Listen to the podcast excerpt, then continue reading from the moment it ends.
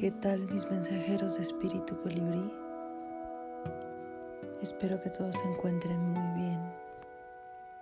Hoy hablaremos del miedo. El miedo. El miedo no es el problema. Tú eres el que le da poder a ese problema. ¿Qué quiero decir con esto? Por ejemplo, tú dices tengo miedo, pero ¿dónde está el que tiene miedo? El miedo está en el cuerpo. Sí, ahí está. Respira en el miedo ahora, no pienses en él. El miedo es solo energía en movimiento así como lo escuchas. Es solo energía en movimiento. Es solo palpitaciones, hormigueo, sudoración, escalofrío, opresión, contracción en la garganta, en el pecho, en el vientre. Todo eso es.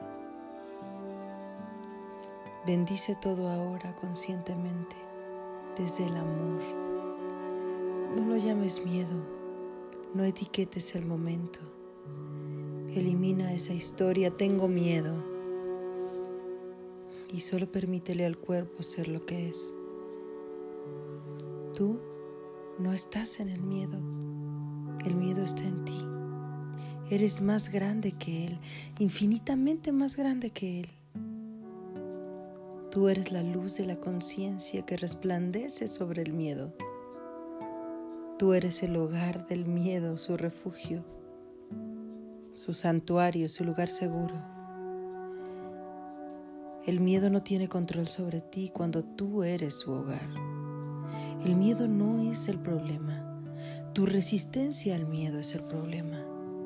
Y sin embargo, en este amor, aún tu resistencia no es problema.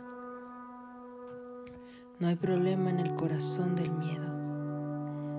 Temor, sí, pero tú no tienes miedo.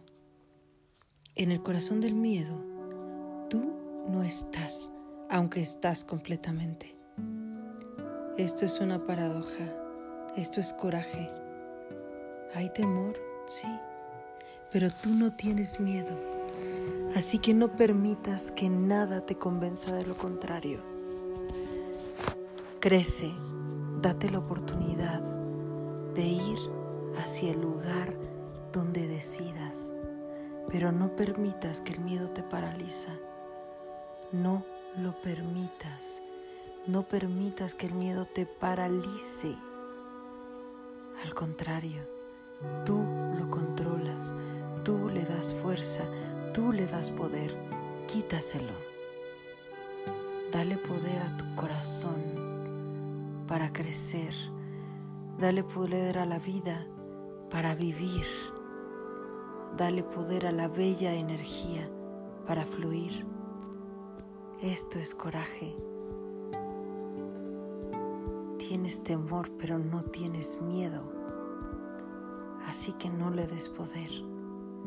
Yo soy Laura Guzmán y nos escuchamos en el siguiente episodio de Espíritu Colibrí. Muchas gracias, mensajeros.